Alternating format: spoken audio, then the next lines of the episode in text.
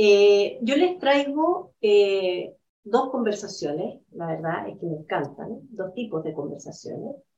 Eh, la primera que les traigo es la conversación de coordinación de acciones. les quiero pedir que nos vayamos al taller de noviembre, donde pasamos el ciclo de conversación de acciones, las cuatro fases del ciclo de conversación de acciones, del, del ciclo de coordinación de acciones, perdón, y las conversaciones que allí estaban presentes. Entonces, no me voy a repetir, solo recordarles que tenemos la negociación, la, la, seducción, la articulación, las... Ah, voy de nuevo.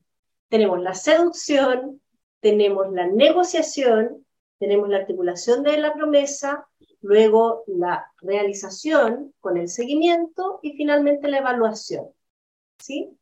Eh, también es aquí, y lo vimos en ese, en, ese taller, la conversación del reclamo.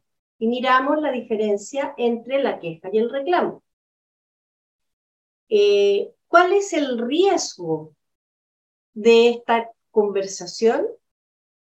Es coordinar acciones prematuramente. ¿Sí? Hay dos grandes riesgos en esta conversación. Empezar a coordinar acciones antes de tiempo, y eso nos ocurre con mucha frecuencia, sobre todo en organizaciones que están eh, muy orientadas a los resultados, donde los espacios de reflexión son más bien acotados, se da una mirada de futuro y nos vamos al hacer y a coordinar acciones. ¿Sí? Y nos saltamos la estrategia, el diseño, el cómo lo vamos a hacer, en cuál es el mejor camino, nos vamos directo a coordinar acciones. Eso es uno de los riesgos y es bastante común. Y el segundo riesgo es no llegar nunca a ella. Es quedarnos, es un poco lo que pasó en la de justificaciones, ¿no? Es quedarnos ahí dando vueltas en la comodidad de la conversación en que estemos. Esta es una conversación bien característica porque todas las conversaciones que vamos a ver hoy debiesen desembocar en una conversación de coordinación de acciones, donde, puedan recorrer el ciclo de coordinación de acciones. ¿Sí? Y me voy a una segunda conversación, que es la conversación para posibles acciones, que esta es nueva. ¿Sí? Y, y es una conversación que particularmente a mí me encanta. Es una conversación que de alguna forma pareciera ser menos conocida eh, y es fundamental. Y es fundamental para las empresas y lamentablemente no siempre está tan presente. Eh, se le dedica muy poco tiempo a esta conversación.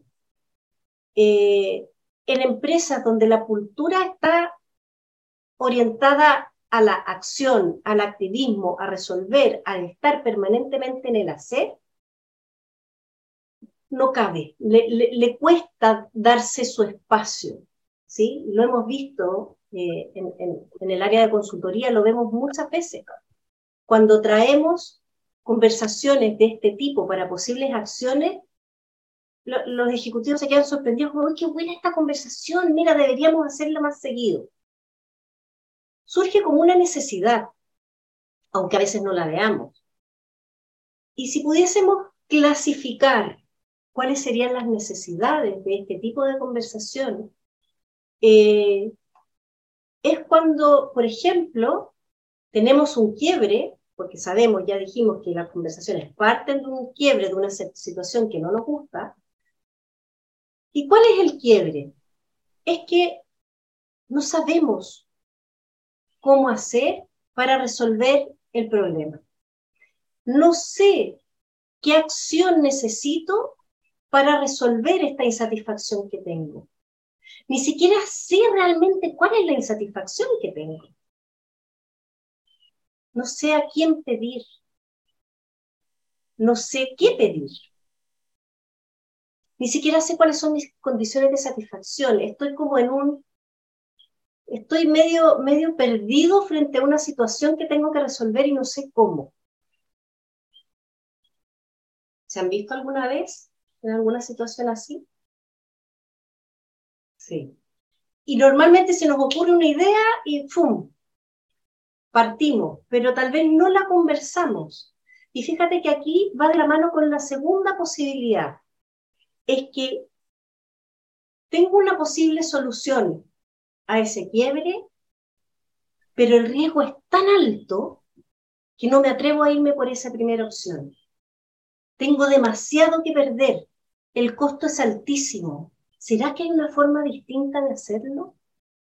Entonces veo un camino, pero no estoy tan segura. Quisiera incorporar otras miradas para poder definir cuál sería el mejor camino de acción. O cuando tenemos dilemas, tenemos caminos alternativos y diferentes, opciones de acción que son interesantes, parece que son buen camino, pero son distintas, son, son, nos llevan por, por dificultades diferentes. Y todos tienen sus dificultades y todos tienen sus riesgos y todos tienen sus peligros. Pero, ¿cuál es el que estoy dispuesto? O que tengo más estructura para resolver y cuál es tal vez me resulta muy caro y no estoy dispuesto. Cuando estoy ahí, en esa definición, en esa falta de claridad, ¿les suena algo así como incertidumbre? ¿Han pasado por ahí alguna vez? ¿Ah? De, ay, ¿por dónde me voy? Podría ser esto, pero podría ser esto también, pero podría ser lo otro, y si hago esto. En fin, esa conversación, ¿qué necesita? Abrir esa conversación. Primero reconocer, ¿cierto? Y luego necesitamos invocar, activar la creatividad. Esta es la conversación que por su naturaleza busca despertar la creatividad, crea nuevas posibilidades de acción. De alguna manera, frente a todas estas posibilidades, no, requiere que definamos prioridades requiere, y esto ustedes lo hacen, ¿ah? probablemente con mucha naturalidad, definen prioridades, crean alternativas, se diseñan nuevas soluciones. Ay, mira, y si esto lo hacemos de esta forma, pero es que siempre lo hemos hecho así. Sí, pero hoy día tal vez necesitamos hacerlo de otra forma. Hay nuevas tecnologías, los procesos se hacen más efectivos, las personas a veces conocen más o tienen distintas soluciones a las que nosotros traemos desde nuestra experiencia. Es una conversación cuyo propósito es generar posibilidades. ¿Y quiénes generan estas posibilidades? ¿De dónde nacen estas, estas posibilidades? Estas posibilidades son elementos emergentes de la conversación. No está en uno solo de los participantes, está en la dinámica conversacional, está en la conectividad que yo les hablaba hace un rato atrás. Es desde esa conectividad donde se le da cabida a las nuevas ideas. Eh, ¿Qué características tiene? Vamos a hacer el mismo recorrido que hicimos con Sandra recién. ¿Cuál es el lenguaje? ¿Cuáles son en el fondo las narrativas que habilitan esta conversación. Primero, tiene juicios, evidentemente porque estamos, funcionamos en los juicios, pero son juicios orientados al futuro, son juicios que no traen la historia, que no nos dejan clavos a la historia, tenemos que soltarlos y tenemos que orientarnos hacia el futuro, es la mirada de a dónde quiero ir, por qué camino quiero llegar a donde necesito llegar. Tiene narrativas que buscan dar sentido al futuro, darle forma a lo que viene. Tiene declaraciones, por ejemplo, del tipo, yo quiero ser, yo quiero que este equipo llegue a ser, yo quiero que este equipo logre, aunque con la salvedad, con el cuidado de suspender las consecuencias. Esta es una conversación creativa, lluvia de ideas, ¿sí? ¿Qué es lo que necesita la lluvia de ideas? o qué es lo que no necesita la vida. Lo que no necesita es la censura. Es una conversación donde la censura tiene que quedar fuera. Es una emocionalidad, es la emocionalidad del explorador, del descubridor, es la emocionalidad de lanzarse al vacío. ¿Cuál es esa emocionalidad? La emocionalidad de que doy el salto. Y otra cosa más, dado que venimos con juicios, es importante abrirse a juicios que no son propios. Es importante ser capaz de escuchar sin ponerle, ah, sí, pero. Ah, es que el presupuesto. Ah, es que lo que surge naturalmente es ir a ponerle trabas. ¿Sí? Siempre hay uno en el equipo que dice, ah, eso sería bueno, pero no se puede porque. Ya, ahí, esas censuras hay que tratar de bajarlas y darle espacio, darle espacio y tiempo a, esa, a ese sueño, a esa creatividad. ¿Cuál es el cuerpo? ¿Cuál es el cuerpo que necesita esta conversación, este tipo de conversación? Es un cuerpo sin tensión. Y se lo voy a mostrar, así como lo hizo Sandra. Voy a poner acá atrás con la silla, a ver si me ven. Y acompáñenme con el cuerpo. Se ve poquito. Pongan las manos así, arriba, aquí, atrás. Y échense para atrás, así. Ese es el cuerpo de esta conversación para posibles acciones. Un cuerpo relajado, liviano, abierto, ojalá en espacios ventilados, ¿sí? Un cuerpo que de alguna manera los invite, una respiración amplia, ¿sí? Ese es el cuerpo que necesita esta conversación. Puede ser ir caminando de paseo, en contacto con la naturaleza, donde surgen las ideas, tomándose un café. Ojalá a principios de la mañana, cuando no estén tan cansados. ¿Sí? Requisitos para esta conversación. Ya les dije, bajo nivel de censura. Uno podría decir sin censura, pero bueno, veamos cuál es el límite, ¿no? Pero bajo nivel de censura. Sin interrupciones, muy importante. Cuando estamos en procesos creativos, de repente, permiso, eh, tengo que ir a firmar un documento o, ah, me llegó un llamado, espera un poquitito dónde está este llamado. Rompen el flujo emocional, rompen la dinámica de la conversación y se pueden, se podrían perder ideas valiosas. Eh, hay que de alguna manera dejar puertas afuera el temor. Y la emocionalidad necesaria es la confianza y el respeto. El respeto que habilita la escucha tal vez de ideas que parecieran locas o de ideas, o de ideas que no caben. La censura, el respeto. Bajar censura, subir respeto y la conjeturalidad. Es muy importante. No hablamos desde las certezas, porque estamos en una proyección de futuro. Solo podría ser, sería viable que, ¿sí? Podríamos mirarlo de esta forma.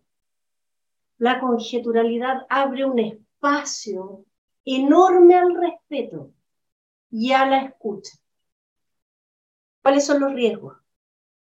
Todas las conversaciones tienen sus riesgos.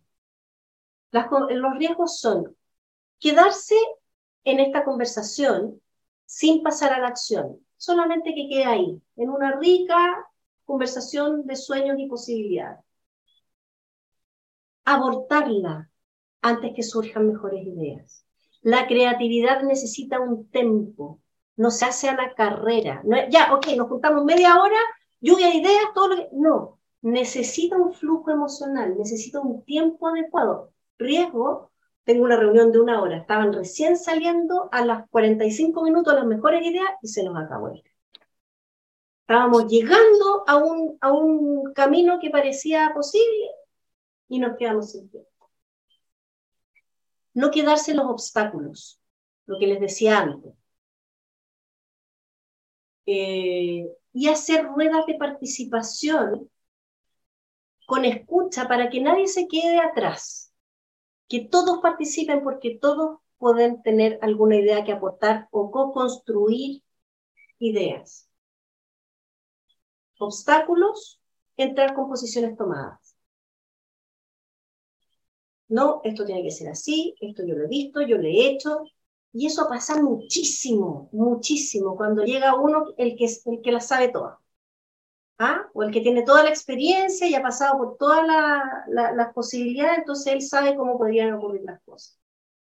Bajar las posiciones tomadas, defender las posturas propias, escuchar abiertamente, sin prejuicios. Y en vez de decir, yo pienso, en vez de decir que eso no se puede hacer, que eso no es así, tratar de tener ciertos protocolos conversacionales. Por ejemplo, en vez de decir, eso no es así, decir, yo pienso distinto. Salir de la verdad absoluta, general, y poner mi mirada. ¿Sí? ¿Logran ver la conversación? ¿Logran sentir la conversación? ¿Sí? ¿Logré darles una idea, una imagen de cómo realizar esta conversación? ¿Sí? Súper. ¿Alguna pregunta? Porque si no, nos vamos al laboratorio conversacional de una. ¿Nos vamos al laboratorio? Ok. Entonces, esta es la consigna.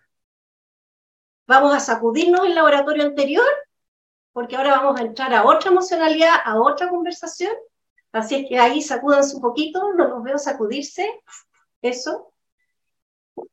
Y ahora los vamos a invitar a mirar todas las acciones posibles, todos los caminos que se nos ocurran para lograr sostener en el tiempo todo lo aprendido en este diplomado.